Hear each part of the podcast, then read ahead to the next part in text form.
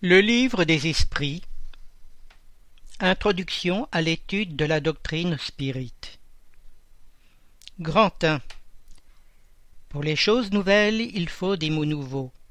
Ainsi le veut la clarté du langage, pour éviter la confusion inséparable du sens multiple des mêmes termes. Les mots spirituels, spiritualiste, spiritualisme ont une acception bien définie leur en donner une nouvelle pour les appliquer à la doctrine des esprits, serait multiplier les causes déjà si nombreuses d'amphibologie. En effet, le spiritualisme est l'opposé du matérialisme. Quiconque croit avoir en soi autre chose que la matière est spiritualiste. Mais il ne s'ensuit pas qu'il croit à l'existence des esprits ou à leur communication avec le monde visible. Au lieu des mots spirituels, spiritualisme, nous employons pour désigner cette dernière croyance ceux de spirit et de spiritisme, dont la forme rappelle l'origine et le sens radical, et qui par cela même ont l'avantage d'être parfaitement intelligibles, réservant au mot spiritualisme son acception propre. Nous dirons donc que la doctrine spirite ou le spiritisme a pour principe les relations du monde matériel avec les esprits ou êtres du monde invisible. Les adeptes du spiritisme seront les spirites ou, si l'on veut, les spiritistes. Comme spécialité, le livre des esprits contient la doctrine spirite. Comme généralité, il se rattache à la doctrine spiritualiste dont il présente l'une des phases. Telle est la raison pour laquelle il porte en tête de son titre les mots philosophie spiritualiste. Grand 2 Il est un autre mot sur lequel il importe également de s'entendre, parce que c'est une des clés de voûte de toute doctrine morale et qu'il est le sujet de nombreuses controverses, faute d'une acception bien déterminée. C'est le mot âme. La divergence d'opinion sur la nature de l'âme vient de l'application particulière que chacun fait de ce mot. Une langue parfaite, où chaque idée aurait sa représentation par un terme propre, éviterait bien des discussions. Avec un mot, pour chaque chose, tout le monde s'entendrait. Selon les uns, l'âme est le principe de la vie matérielle organique. Elle n'a point d'existence propre et cesse avec la vie. C'est le matérialisme pur. Dans ce sens et par comparaison, ils disent d'un instrument fêlé qui ne rend plus de son qu'il n'a pas d'âme. D'après cette opinion, l'âme serait un effet et non une cause. D'autres pensent que l'âme est le principe de l'intelligence, agent universel dont chaque être absorbe une portion. Selon eux, il n'y aurait pour tout l'univers qu'une seule âme, qui distribue des étincelles entre les divers êtres intelligents pendant leur vie. Après la mort, chaque étincelle retourne à la source commune, où elle se confond dans le tout, comme les ruisseaux et les fleuves retournent à la mer d'où ils sont sortis. Cette opinion diffère de la précédente en ce que, dans cette hypothèse, il y a en nous plus que la matière et qu'il reste quelque chose après la mort. Mais c'est à peu près comme s'il ne restait rien, puisque, N'ayant plus d'individualité, nous n'aurions plus conscience de nous-mêmes. Dans cette opinion, l'âme universelle serait Dieu et chaque être une portion de la divinité. C'est une variété du panthéisme. Selon d'autres, enfin, l'âme est un être moral distinct, indépendant de la matière et qui conserve son individualité après la mort. Cette acception est, sans contredit, la plus générale, parce que, sous un nom ou sous un autre, l'idée de cet être qui survit au corps se trouve à l'état de croyance instinctive et indépendante de tout enseignement chez tous les peuples, quel que soit le degré de leur civilisation. Cette doctrine selon laquelle l'âme est la cause et non les faits est celle des spiritualistes. Sans discuter le mérite de ces opinions, et en ne considérant que le côté linguistique de la chose, nous dirons que ces trois applications du mot âme constituent trois idées distinctes qui demanderaient chacune un terme différent. Ce mot a donc une triple acception, et à chacun une, à sa raison, à son point de vue, dans la définition qu'il en donne. Le tort est à la langue de n'avoir qu'un mot pour trois idées. Pour éviter tout équivoque, il faudrait restreindre l'acception du mot âme à l'une de ces trois idées. Le choix est indifférent, le tout de s'entendre. C'est une affaire de convention. Nous croyons plus logique de le prendre dans son acception la plus vulgaire. C'est pourquoi nous appelons âme l'être immatériel et individuel qui réside en nous et qui survit au corps.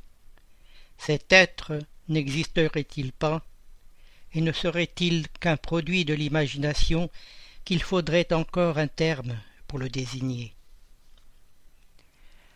À défaut d'un mot spécial, pour chacun des deux autres points, nous appellerons. Principe vital. Le principe de la vie matérielle et organique, quelle qu'en soit la source, et qui est commun à tous les autres êtres vivants, depuis les plantes jusqu'à l'homme.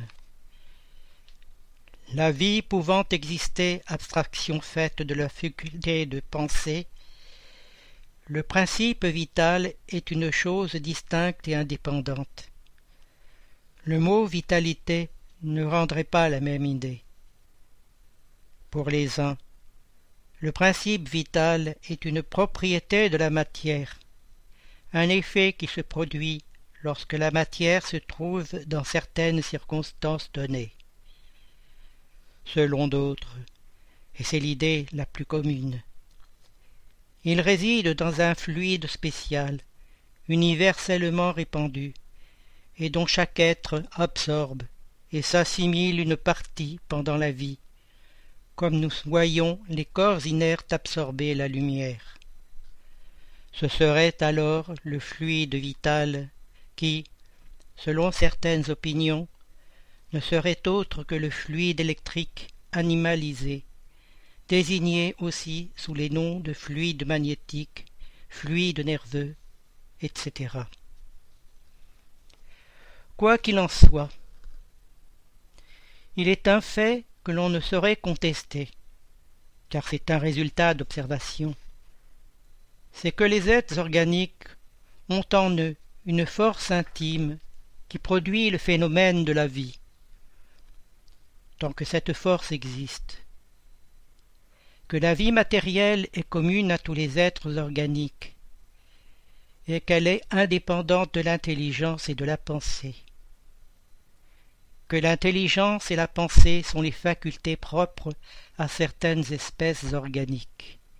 Enfin que, parmi les espèces organiques douées de l'intelligence et de la pensée, il en est une douée d'un sens moral spécial, qui lui donne une incontestable supériorité sur les autres. C'est l'espèce humaine. On conçoit qu'avec une acception multiple, l'âme n'exclut ni le matérialisme, ni le panthéisme. Le spiritualiste lui-même peut très bien entendre l'âme selon l'une ou l'autre des deux premières définitions, sans préjudice de l'être immatériel distinct auquel il donnera alors un nom quelconque. Ainsi, ce mot n'est point le représentant d'une opinion. C'est un proté que chacun accommode à sa guise. De là la source de tant d'interminables disputes. On éviterait également la confusion, tout en se servant du mot âme dans les trois cas, en y ajoutant un qualificatif qui spécifierait le point de vue sur lequel on envisage, ou l'application qu'on en fait. Ce serait alors un mot générique, représentant à la fois le principe de la vie matérielle, de l'intelligence et du sens moral, et que l'on distinguerait par un attribut, comme les gaz, par exemple, que l'on distingue en ajoutant les mots hydrogène, oxygène ou azote. On pourrait donc dire, et ce serait peut-être le mieux, l'âme vitale pour le principe de la vie matérielle, l'âme intellectuelle pour le principe de l'intelligence, et l'âme spirite pour le principe de notre individualité après la mort. Comme on le voit, tout cela est une question de mots, mais une question très importante pour s'entendre. D'après cela, l'âme vitale serait commune à tous les êtres organiques, plantes, animaux et hommes. L'âme intellectuelle serait le propre des animaux et des hommes, et l'âme spirite appartiendrait à l'homme seul. Nous avons cru devoir insister d'autant plus sur ces explications que la doctrine spirite repose naturellement sur l'existence en nous d'un être indépendant de la matière et survivant au corps. Le mot âme devant se produire fréquemment dans le cours de cet ouvrage, il importait d'être fixé sur le sens que nous y attachons afin d'éviter toute méprise. Venons maintenant à l'objet principal de cette instruction préliminaire. Grand 3. La doctrine spirite, comme toute chose nouvelle, a ses adeptes et ses contradicteurs. Nous allons essayer de répondre à quelques-unes des objections de ces derniers, en examinant la valeur des motifs sur lesquels il s'appuie, sans avoir toutefois la prétention de convaincre tout le monde, car il est des gens qui croient que la lumière a été faite pour eux seuls. Nous nous adressons aux personnes de bonne foi, sans idées préconçues ou arrêtées quand même, mais sincèrement désireuses de s'instruire. Et nous leur démontrerons que la plupart des objections que l'on oppose à la doctrine proviennent d'une observation incomplète des faits et d'un jugement porté avec trop de légèreté et de précipitation. Rappelons d'abord, en peu de mots, la série progressive des phénomènes qui ont donné naissance à cette doctrine. Le premier fait observé a été celui d'objets divers mis en mouvement. On l'a désigné vulgairement sous le nom de table tournante ou danse des tables. Ce phénomène, qui paraît avoir été observé d'abord en Amérique, ou plutôt qui s'est renouvelé dans cette contrée, car l'histoire prouve qu'il remonte à la plus haute antiquité, s'est produit accompagné de circonstances étranges telles que bruits insolites, coups frappés, sans cause ostensible connue. De là, il s'est rapidement propagé en Europe et dans les autres parties du monde. Il a d'abord soulevé beaucoup d'incrédulité, mais la multiplicité des expériences n'a bientôt plus permis de douter de la réalité. Si ce phénomène eût été borné au mouvement des objets matériels, il pourrait s'expliquer par une cause purement physique. Nous sommes loin de connaître tous les agents occultes de la nature, ni toutes les propriétés de ceux que nous connaissons. L'électricité, d'ailleurs, multiplie chaque jour à l'infini les ressources qu'elle procure à l'homme, et semble devoir éclairer la science d'une lumière nouvelle. Il n'y avait donc rien d'impossible à ce que l'électricité, modifié par certaines circonstances, ou tout autre agent inconnu, fut la cause de ce mouvement.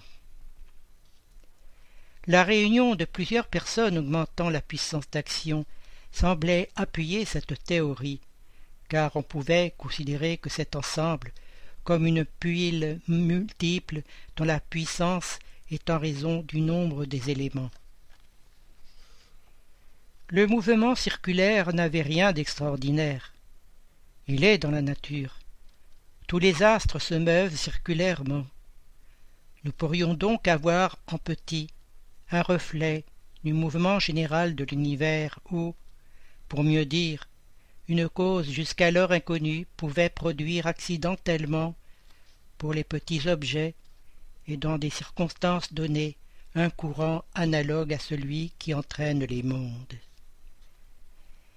Mais le mouvement n'était pas toujours circulaire. Il était souvent saccadé, désordonné. L'objet violemment secoué, renversé, emporté dans une direction quelconque et, contrairement à toutes les lois de la statique, soulevé de terre et maintenu dans l'espace. Rien encore dans ces faits qui ne puisse s'expliquer par la puissance d'un agent physique invisible. Ne voyons-nous pas l'électricité renverser les édifices, déraciner des arbres, lancer au loin les corps les plus lourds, les attirer ou les repousser? Les bruits insolites, les coups frappés, en supposant qu'ils ne fussent pas un des effets ordinaires de la dilatation du bois ou de toute autre cause accidentelle, pouvaient encore très bien être produits par l'accumulation du fluide occulte. L'électricité ne produit-elle pas les bruits les plus violents? Jusque-là, comme on le voit, tout peut rentrer dans le domaine d'effets purement physiques et physiologiques sans sortir de ce cercle d'idées. Il y avait là la matière d'études sérieuses et dignes de fixer l'attention des savants. Pourquoi n'en a-t-il pas été ainsi? Il est pénible de le dire, mais cela tient des causes qui prouvent entre mille faits semblables la légèreté de l'esprit humain. D'abord la vulgarité de l'objet principal qui a servi de base aux premières expérimentations n'y est peut-être pas étrangère. Quelle influence un mot n'a-t-il pas souvent eu sur les choses les plus graves? Sans considérer que le mouvement pouvait être imprimé à un objet quelconque, l'idée des tables a prévalu, sans doute parce que c'était l'objet le plus commode et qu'on s'assied plus naturellement autour d'une table qu'autour de tout autre meuble. Or, les hommes supérieurs sont quelquefois si puérils qu'il n'y aurait rien d'impossible à ce que certains esprits d'élite aient cru au-dessous d'eux de s'occuper de ce que l'on était convenu d'appeler la danse des tables. Il est même probable que, si le phénomène observé par Galvani l'eût été par des hommes vulgaires et fût resté caractérisé par un nom burlesque, il serait encore relégué à côté de la baguette divinatoire. Quel est, en effet, le savant qui n'aurait pas cru déroger en s'occupant de la danse des grenouilles. Quelques-uns cependant assez modestes pour convenir que la nature pourrait bien n'avoir pas dit son dernier mot pour eux, ont voulu voir pour l'acquis de leur conscience. Mais il est arrivé que le phénomène n'a pas toujours répondu à leur attente, et de ce qu'il ne s'était pas constamment produit à leur volonté, et selon leur mode d'expérimentation, ils ont conclu à la négative. Malgré leur arrêt, les tables, puisque table il y a, continuent à tourner, et nous pouvons dire avec Galiné Et pourtant elles se meuvent. Nous dirons plus, c'est que les faits se sont tellement multipliés qu'ils ont aujourd'hui droit de citer, et qu'il ne s'agit plus que d'en trouver une explication rationnelle. Peut-on induire quelque chose contre la réalité d'un phénomène de ce qui ne se produit pas d'une manière toujours identique selon la volonté et les exigences de l'observateur? Est-ce que les phénomènes d'électricité et de chimie ne sont pas subordonnés à certaines conditions, et doit-on les nier parce qu'ils ne se produisent pas en dehors de ces conditions? Y a-t-il donc rien d'étonnant que le phénomène du mouvement des objets par le fluide humain ait aussi ses conditions d'être et cesse de se produire lorsque l'observateur, se plaçant à son propre point de vue, prétend le faire marcher à son gré de son caprice ou l'assujettir aux lois des phénomènes connus sans considérer que, pour des faits nouveaux, il peut et doit y avoir des lois nouvelles Or, pour connaître ces lois, il faut étudier les circonstances dans lesquelles les faits se produisent, et cette étude ne peut être que le fruit d'une observation soutenue, attentive et souvent fort longue. Mais, objectent certaines personnes, il y a souvent supercherie évidente. Nous leur demanderons d'abord si elles sont bien certaines qu'il y ait supercherie, et si elles n'ont pas pris pour telles des effets dont elles ne pouvaient se rendre compte, à peu près comme ce paysan qui prenait un savant professeur de physique faisant des expériences pour un adroit escaboteur. En supposant même que cela ait pu avoir lieu quelquefois. Serait-ce une raison pour nier le fait? Faut-il nier la physique parce qu'il y a des prestigitateurs qui se décorent du titre de physicien? Il faut d'ailleurs tenir compte du caractère des personnes et de l'intérêt qu'elles pourraient avoir à tromper. Ce serait donc une plaisanterie. On peut bien s'amuser un instant mais une plaisanterie indéfiniment prolongée serait aussi fastidieuse pour le mystificateur que pour le mystifié. Il y aurait, au reste, dans une mystification qui se propage d'un bout du monde à l'autre, et parmi les personnes les plus graves, les plus honorables et les plus éclairées, quelque chose de moins aussi extraordinaire que le phénomène lui-même. Grand 4 si les phénomènes qui nous occupent se fussent bornés au mouvement des objets, ils seraient restés, comme nous l'avons dit, dans le domaine des sciences physiques. Mais il n'en est point ainsi. Il leur était donné de nous mettre sur la voie des faits d'un ordre étrange. On crut découvrir, nous ne savons par quelle initiative, que l'impulsion donnée aux objets n'était pas seulement le produit d'une force mécanique aveugle, mais qu'il y avait dans ce mouvement l'intervention d'une cause intelligente. Cette voie, une fois ouverte, c'est un champ tout nouveau d'observation. C'était le voile levé sur bien des mystères. Y a-t-il, en effet, une puissance intelligente? Telle est la question. Si cette puissance existe, quelle est-elle? Quelle est sa nature, son origine? Est-elle au-dessus de l'humanité? Telles sont les autres questions qui découlent de la première. Les premières manifestations intelligentes eurent lieu au moyen de tables se levant et frappant, avec un pied, un nombre déterminé de coups, et répondant ainsi par oui ou par non, selon la convention à une question posée. Jusque-là, rien de convaincant, assurément pour les sceptiques, car on pouvait croire à un effet du hasard.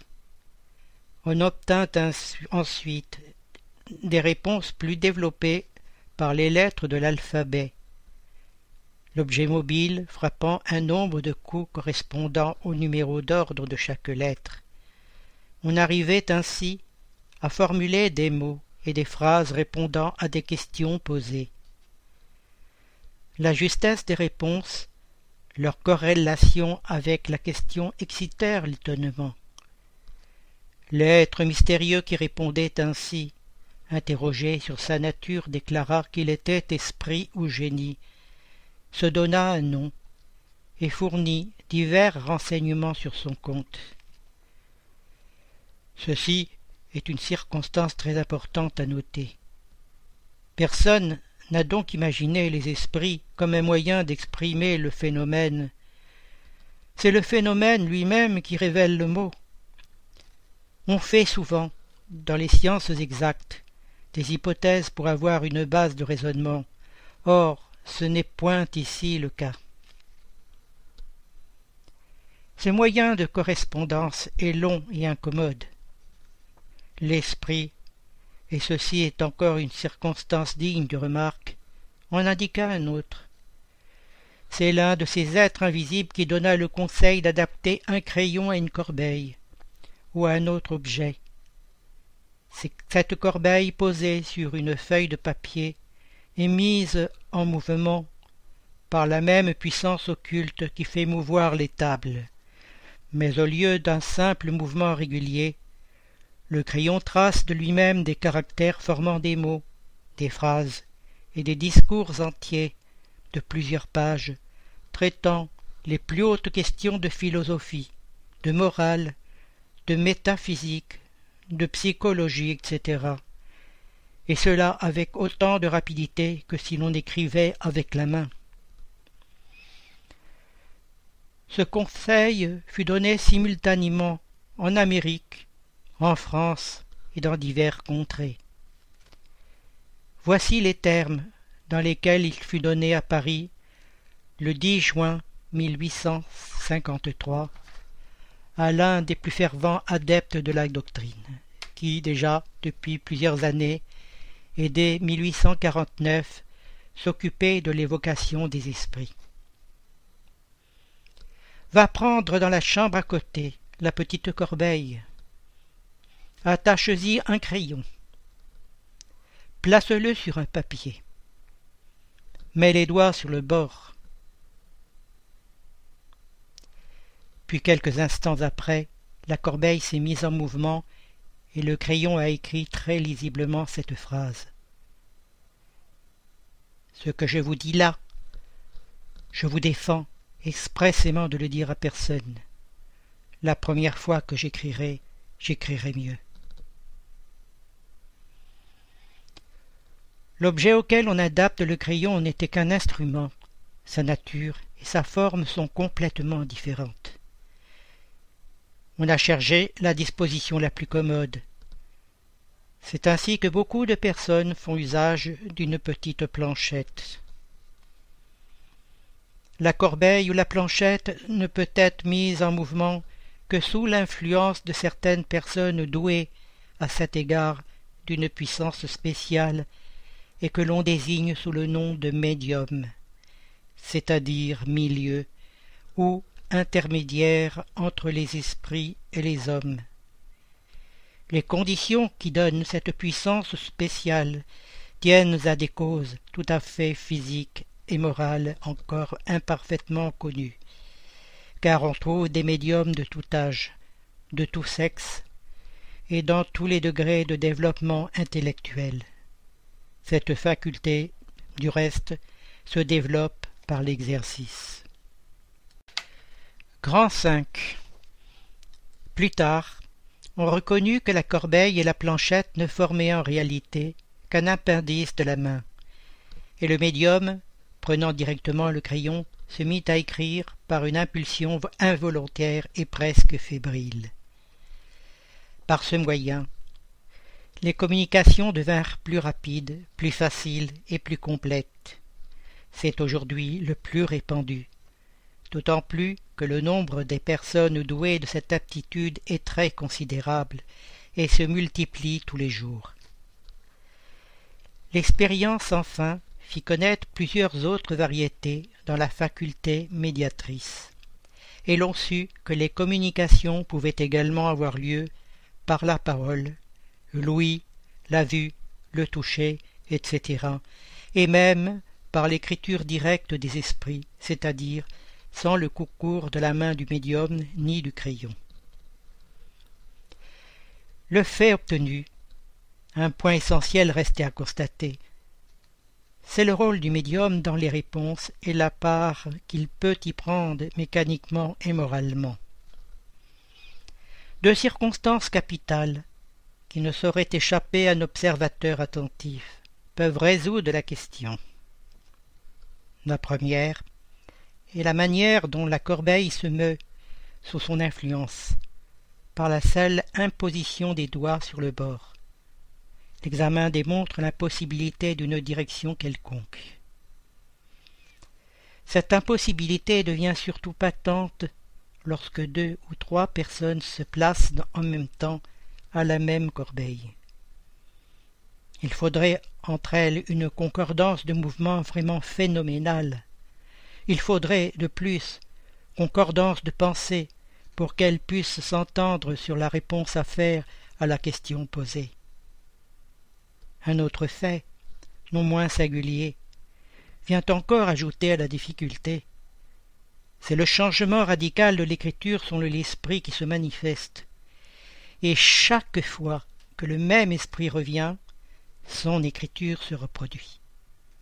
Il faudrait donc que le médium se fût appliqué à changer sa propre écriture de vingt manières différentes, et surtout qu'il pût se souvenir de celle qui appartient à tel ou tel esprit.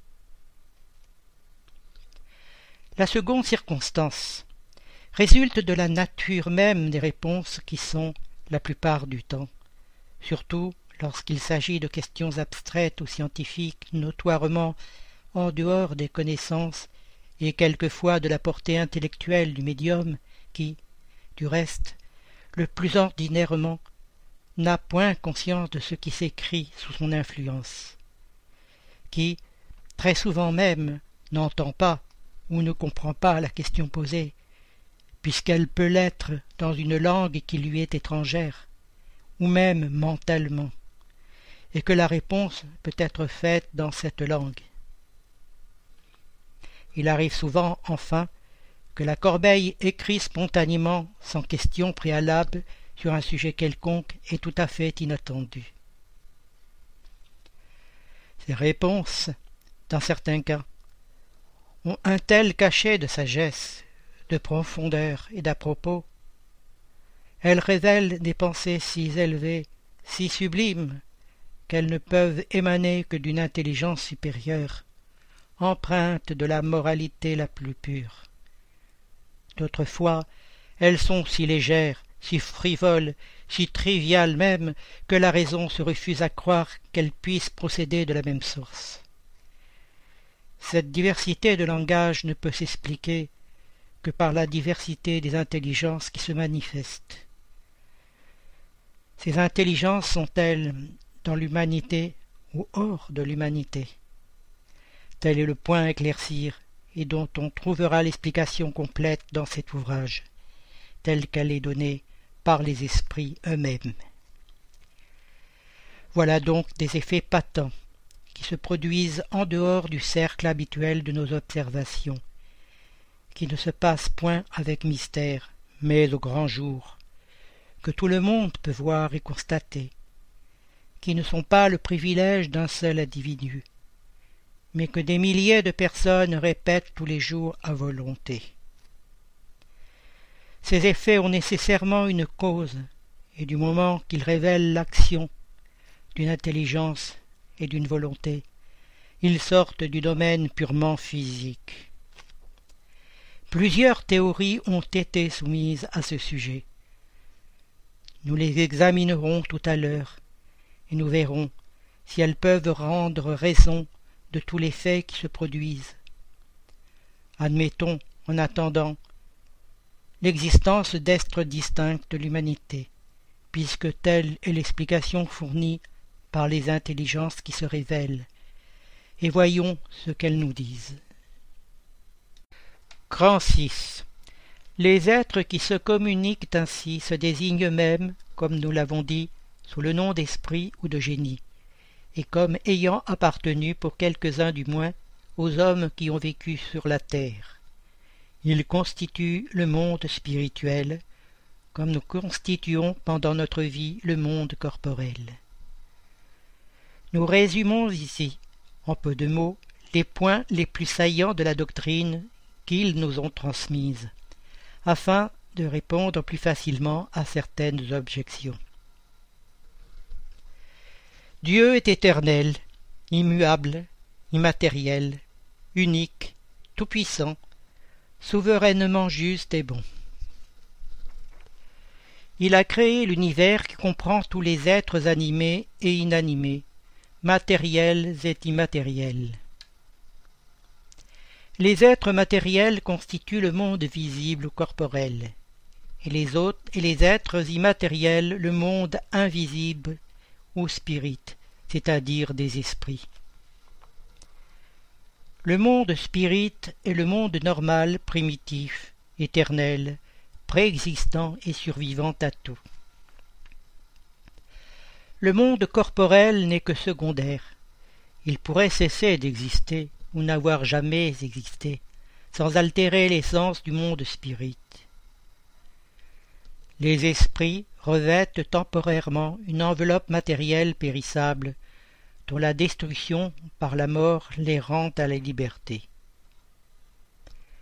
Parmi les différentes espèces d'êtres corporels, Dieu a choisi l'espèce humaine pour l'incarnation des esprits arrivés à un certain degré de développement.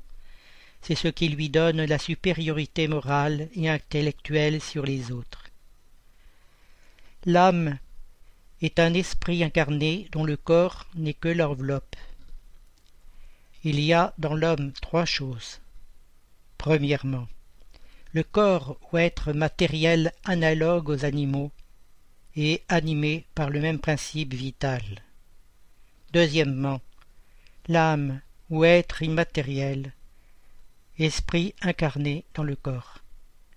Troisièmement, le lien qui unit l'âme et le corps, principe intermédiaire entre la matière et l'esprit. L'homme a ainsi deux natures, par son corps, il participe de la nature des animaux dont il a les instincts. Par son âme, il participe de la nature des esprits. Le lien ou périsprit, qui unit le corps et l'esprit, est une sorte d'enveloppe semi-matérielle. La mort est la destruction de l'enveloppe la plus grossière. L'esprit conserve la seconde, qui constitue pour lui un corps éthéré, invisible pour nous dans l'état normal, mais qu'il peut rendre accidentellement visible et même tangible, comme cela a lieu dans le phénomène des apparitions. L'esprit n'est point ainsi un être abstrait, indéfini, que la pensée seule peut concevoir.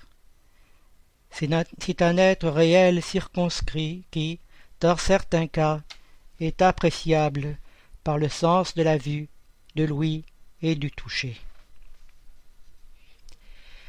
Les esprits appartiennent à différentes classes et ne sont égaux ni en puissance, ni en, intelligence, ni en savoir, ni en moralité. Ceux du premier ordre sont les esprits supérieurs qui se distinguent des autres par leur perfection, leur connaissance, leur rapprochement de Dieu, la pureté de leurs sentiments et leur amour du bien. Ce sont les anges ou purs esprits. Les autres classes s'éloignent de plus en plus de cette perfection. Ceux des rangs inférieurs sont enclins à la plupart de nos passions, la haine, l'envie, la jalousie, l'orgueil, etc. Ils se plaisent au mal, dans le nombre, il en est qui ne sont ni très bons ni très mauvais, plus brouillons et tracassiers que méchants. La malice et les inconséquences semblent être leur partage. Ce sont les esprits follets ou légers. Les esprits n'appartiennent pas perpétuellement au même ordre. Tous s'améliorent en passant par les différents degrés de la hiérarchie spirite. Cette amélioration a lieu par l'incarnation qui est imposée aux uns comme expiation et aux autres comme mission. La vie matérielle est une épreuve qu'ils doivent subir à plusieurs reprises jusqu'à ce qu'ils aient atteint la perfection absolue. C'est une sorte d'étamine ou d'épuratoire dont ils sortent plus ou moins purifiés. En quittant le corps, l'âme rentre dans le monde des esprits, d'où elle était sortie, pour reprendre une nouvelle existence matérielle après un laps de temps plus ou moins long, pendant lequel elle est à l'état d'esprit errant.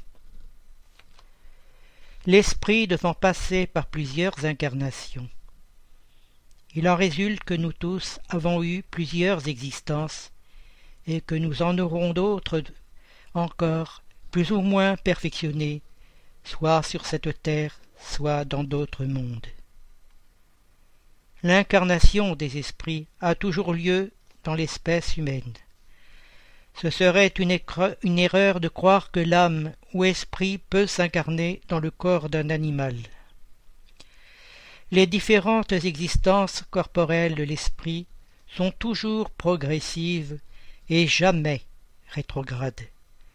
Mais la rapidité du progrès dépend des efforts que nous faisons pour arriver à la perfection. Les qualités de l'âme sont celles de l'esprit qui est incarné en nous. Ainsi, l'homme de bien est l'incarnation du bon esprit, et l'homme perverse celle d'un esprit impur. L'âme avait son individualité avant son incarnation. Elle la conserve après sa séparation du corps.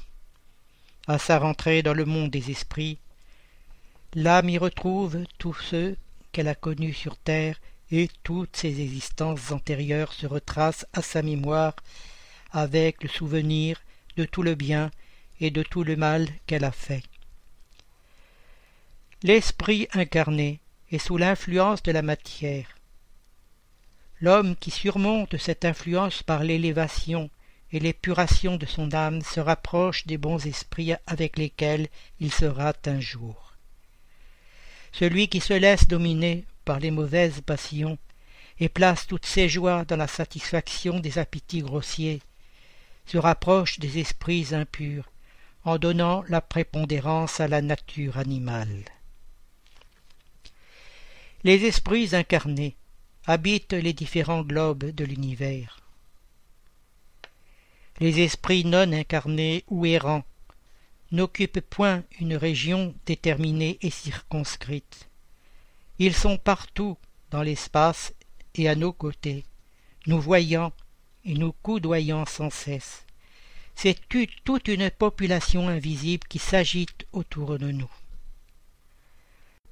Les esprits exercent sur le monde moral et même sur le monde physique une action incessante.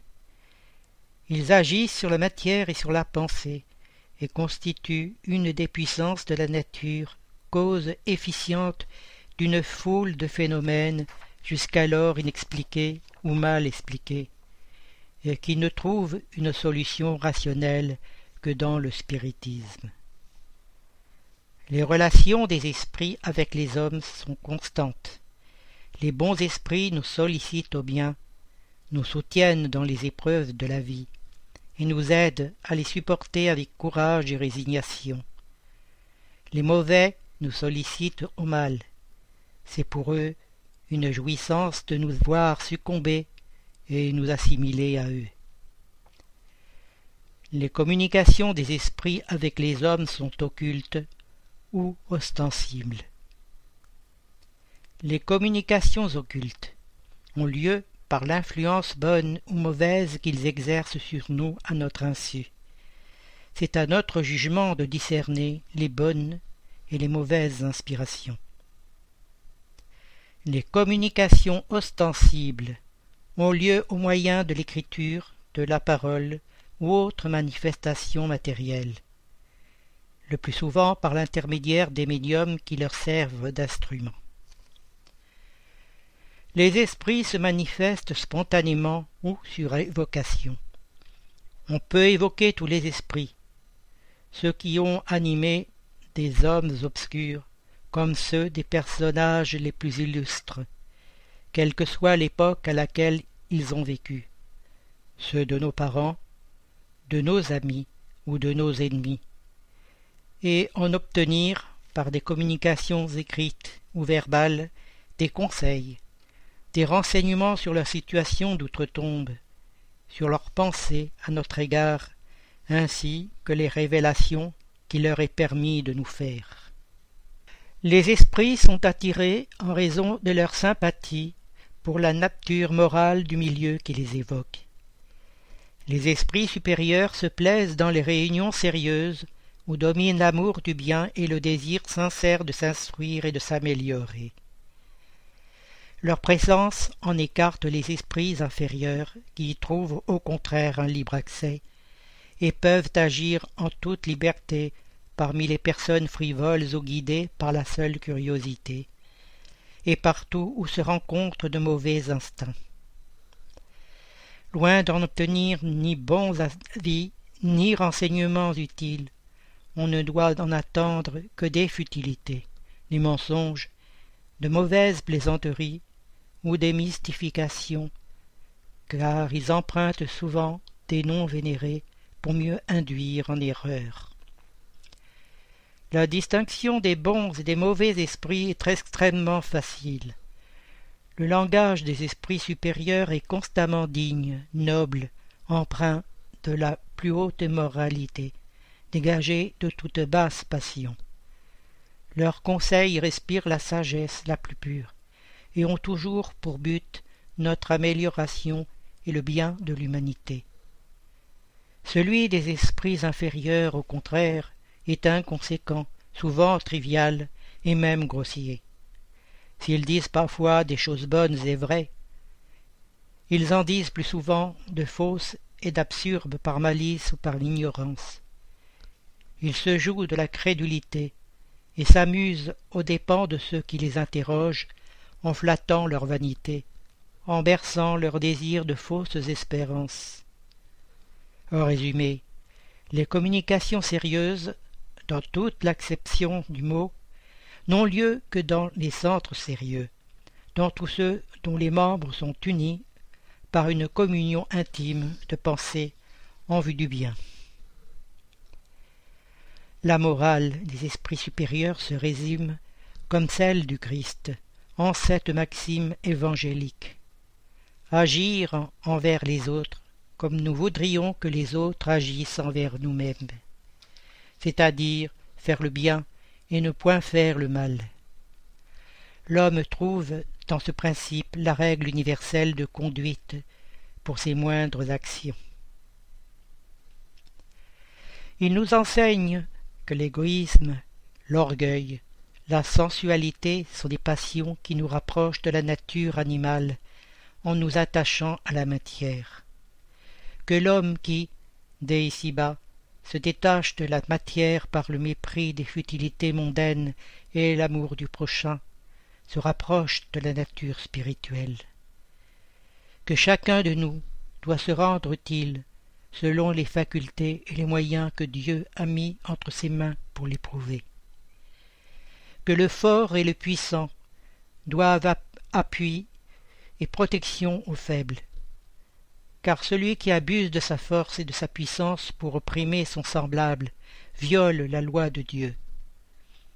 Ils enseignent enfin que dans le monde des esprits, rien ne pouvant être caché, l'hypocrite sera démasqué et toute cette turpitude dévoilée, que la présence inévitable et de tous les instants de ceux envers lesquels nous aurons mal agi, est un des châtiments qui nous sont réservés. Qu'à l'état d'infériorité et de supériorité des esprits sont attachés des peines et des jouissances qui nous sont inconnues sur la terre. Mais il nous enseigne aussi qu'il n'est pas de faute irrémissible et qui ne puissent être effacés par l'expiation. L'homme en trouve le moyen dans les différentes existences qui lui permettent d'avancer selon son désir et ses efforts dans la voie du progrès et vers la perfection qui est son but final. Tel est le résumé de la doctrine spirite, ainsi qu'elle résulte de l'enseignement donné par les esprits supérieurs. Voyons maintenant des objections qu'on y oppose. Grand 7. Pour beaucoup de gens, l'opposition des corps savants est, sinon une preuve, du moins une forte présomption contraire. Nous ne sommes pas de ceux qui crient à sur les savants, car nous ne voulons pas faire dire de nous que nous donnons le coup de pied de l'âne. Nous les tenons, au contraire, en grande estime, et nous serions fort honorés de compter parmi eux. Mais leur opinion ne saurait être en toutes circonstances un jugement irrévocable. Dès que la science sort de l'observation matérielle des faits, qu'il s'agit d'apprécier et d'expliquer ces faits, le champ est ouvert aux conjectures. Chacun apporte son petit système qu'il veut faire prévaloir et soutient avec acharnement. Ne voyons-nous pas tous les jours les opinions les plus divergentes tour à tour, préconisées et rejetées, tantôt repoussées comme erreurs absurdes, puis proclamées comme vérités incontestables Les faits, voilà le véritable critérium de nos jugements, l'argument sans réplique. En l'absence de faits, le doute est l'opinion du sage.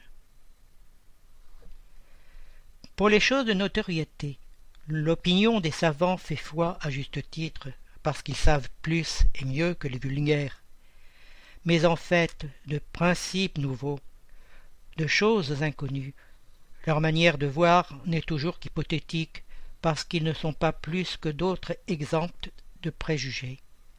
Je dirais même que le savant a peut-être plus de préjugés qu'un autre, parce qu'une propension naturelle le porte à tout subordonner au point de vue qu'il a approfondi. Le mathématicien ne voit de preuve que dans une démonstration algébrique. Le chimiste rapporte tout à l'action des éléments, etc. Tout homme qui s'est fait une spécialité y cramponne toutes ses idées. Sortez-le de là. Souvent il déraisonne, parce qu'il veut tout soumettre au même creuset. C'est une conséquence de la faiblesse humaine. Je consulterai donc volontiers et en toute confiance un chimiste une question d'analyse, un physicien sur la puissance électrique, un mécanicien sur une force motrice, mais ils me permettront, et sans que cela porte atteinte à l'estime que commente leur savoir spécial, de ne pas tenir le même compte de leur opinion négative, en fonction de spiritisme, pas plus que du jugement d'un architecte sur une question de musique. Les sciences vulgaires reposent sur les propriétés de la matière qu'on peut expérimenter et manipuler à son gré. Les phénomènes spirites reposent sur l'action d'intelligences qui ont leur volonté et nous prouvent à chaque instant qu'elles ne sont pas à notre caprice. Les observations ne peuvent donc se faire de la même manière. Elles requièrent des conditions spéciales et un autre point de départ. Vouloir les soumettre à nos procédés ordinaires d'investigation, c'est établir des analogies qui n'existent pas. La science proprement dite, comme science, est donc incompétente pour se prononcer dans la question du spiritisme. Elle n'a pas à s'en occuper, et son jugement, quel qu'il soit, favorable ou non, ne saurait être d'aucun poids. Le spiritisme est le résultat d'une conviction personnelle que les savants peuvent avoir comme individus, abstraction faite de leur qualité de savants. Mais vouloir déférer la question à la science, autant vaudrait faire décider l'existence de l'âme par une assemblée de physiciens ou d'astronomes. En effet, le spiritisme est tout entier dans l'existence de l'âme et dans son état après la mort. Or il est souverainement illogique de penser qu'un homme doive être un grand psychologiste parce qu'il est un grand mathématicien ou un grand anatomiste. L'anatomiste, en disséquant le corps humain, cherche l'âme, et parce qu'il ne la trouve pas sous son scapel, comme il y trouve un nerf, ou parce qu'il ne voit pas s'envoler comme un gaz, en conclut qu'elle n'existe pas, parce qu'il se place au point de vue exclusivement matériel. S'ensuit-il qu'il ait raison contre l'opinion universelle? Non. Vous voyez donc que le spiritisme n'est pas du ressort de la science. Quand les croyances spirites seront vulgarisées, quand elles seront acceptées par les masses, et, si l'on en juge, par la rapidité avec laquelle elles se propagent, ce temps ne saurait être fort éloigné. Il en sera de cela comme de toutes les idées nouvelles qui ont rencontré de l'opposition. Les savants se rendront à l'évidence. Ils y arriveront individuellement par la force des choses. Jusque-là, il est intempestible de les détourner de leurs travaux spéciaux pour les contraintes à s'occuper d'une chose étrangère qui n'est ni dans leur attribution, ni dans leur programme. En attendant, ce qui, sans une étude préalable et approfondie de la matière, se prononce par la négative et bafoue quiconque n'est pas de leur avis, oublie qu'il en a été de même de la plupart des grandes découvertes qui honorent l'humanité. Ils s'exposent à voir leur nom augmenter la liste des illustres proscripteurs des idées nouvelles et inscrits à côté de ceux des membres de la docte assemblée qui, en 1752, accueillit avec un immense éclat de rire la mémoire de Franklin sur les paratonnerres, le jugeant indigne de figurer au nombre des communications qui lui étaient adressées, et de cet autre qui fit perdre à la France le bénéfice de l'initiative de la marine à vapeur, et déclarant le système de Fulton un rêve impraticable. Et pourtant, c'étaient des questions de leur ressort. Si donc ces assemblées, qui comptaient dans leur sein l'élite des savants du monde, n'ont eu que la raillerie et le sarcasme pour des idées qu'elles ne comprenaient pas, idées qui, quelques années plus tard, devaient révolutionner la science, les mœurs et l'industrie, comment espérer qu'une question étrangère à leurs travaux obtienne plus de faveur? Ces erreurs de quelques-uns regrettables pour leur mémoire, ne sauraient leur enlever les titres qu'à d'autres égards ils ont acquis à notre estime. Mais est-il besoin d'un diplôme officiel pour avoir du bon sens? Et ne compte-t-on, en dehors des fauteuils académiques, que des sots et des imbéciles? Qu'on veuille bien jeter les yeux sur les adeptes de la doctrine spirite, et l'on verra, si l'on n'y rencontre que des ignorants, et si le nombre immense d'hommes de mérite qui l'ont embrassée permet de la reléguer au rang des croyances de bonnes femmes. Leur caractère et leur savoir valent bien la peine qu'on dise, puisque de tels hommes affirment. Il faut bien, au moins, qu'il y ait quelque chose. Nous répétons encore que si les faits qui nous occupent se fussent enfermés dans le mouvement mécanique des corps, la recherche de la cause physique de ce phénomène rentrait dans le domaine de la science. Mais dès qu'il s'agit d'une manifestation dehors des lois de l'humanité, elle sort de la compétence de la science matérielle, car elle ne peut s'exprimer ni par les chiffres, ni par la puissance mécanique. Lorsque surgit un fait nouveau, qui ne ressort d'aucune science connue, le savant, pour l'étudier, doit faire abstraction de sa science et se dire que c'est, pour lui, une étude nouvelle qu'il ne peut se faire avec des idées préconçues. L'homme qui croit sa raison infaillible est bien près de l'erreur. Ceux mêmes qui ont les idées les plus fausses s'appuient sur leur raison, et c'est en vertu de cela qu'ils rejettent tout ce qui leur semble impossible. Ceux qui ont jadis repoussé les admirables découvertes dont l'humanité sonore faisaient tous appel à ce juge pour les rejeter. Ce que l'on appelle raison n'est souvent que de l'orgueil déguisé, et quiconque se croit infaillible se pose comme l'égal de Dieu. Nous nous adressons donc à ceux qui sont assez sages pour douter de ce qu'ils n'ont pas vu, et qui, jugeant l'avenir par le passé, ne croit pas que l'homme soit arrivé à son apogée, ni que la nature ait tourné pour lui la dernière page de son livre.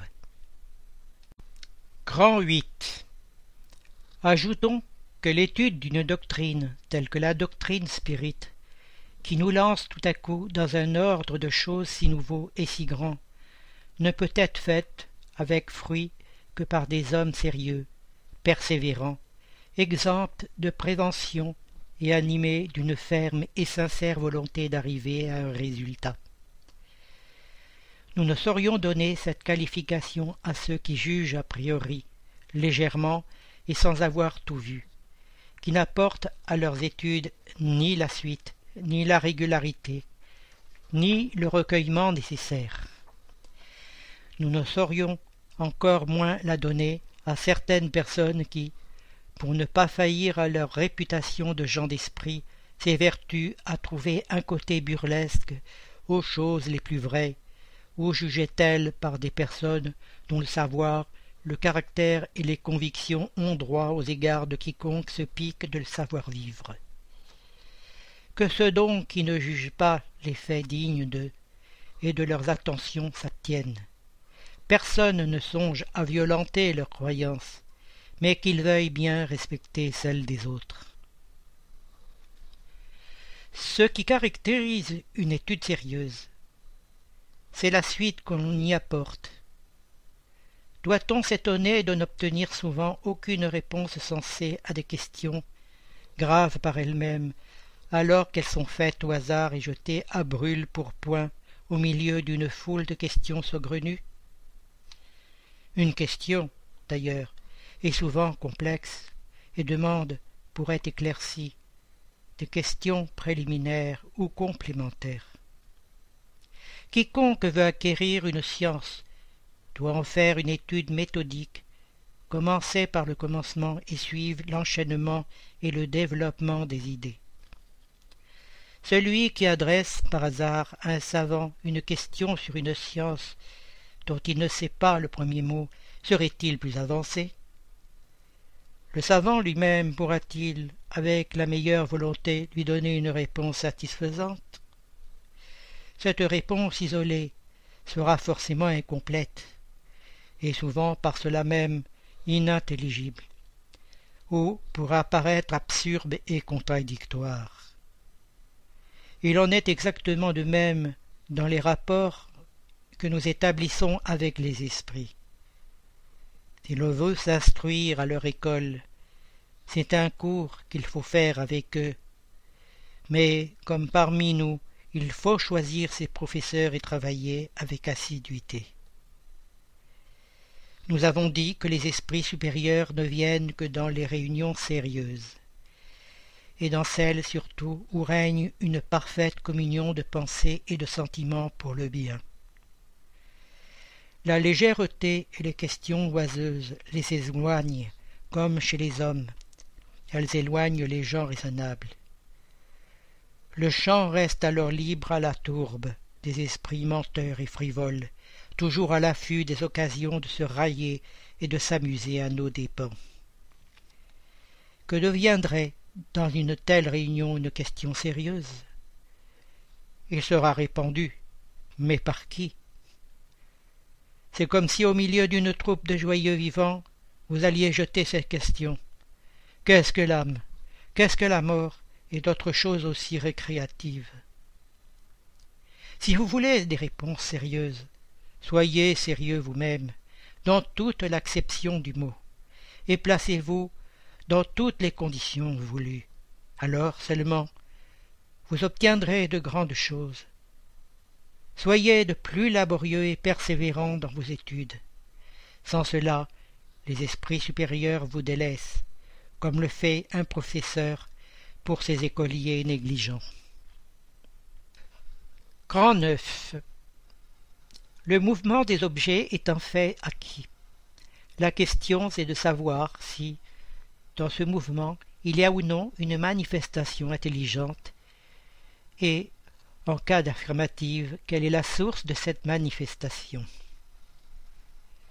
Nous ne parlons pas du mouvement intelligent de certains objets, ni de communication verbale, ni même de celles qui sont écrites directement par le médium. Ce genre de manifestation, évident pour ceux qui ont vu et approfondi la chose, n'est point au premier aspect assez indépendant de la volonté pour asseoir la conviction d'un observateur novice.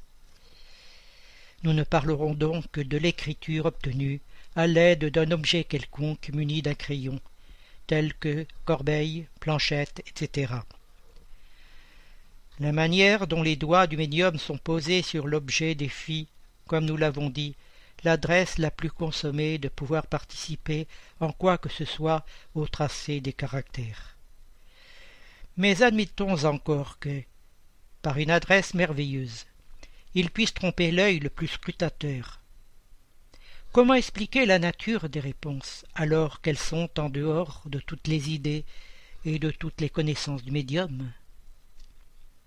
Et qu'on veuille bien remarquer qu'il ne s'agit pas de réponses monosyllabiques, mais souvent de plusieurs pages écrites avec la plus étonnante rapidité, soit spontanément, soit sur un sujet déterminé sous la main du médium le plus étranger à la littérature, naissent quelquefois des poésies d'une sublimité et d'une pureté irréprochables, et que ne désavoueraient pas les meilleurs poètes humains.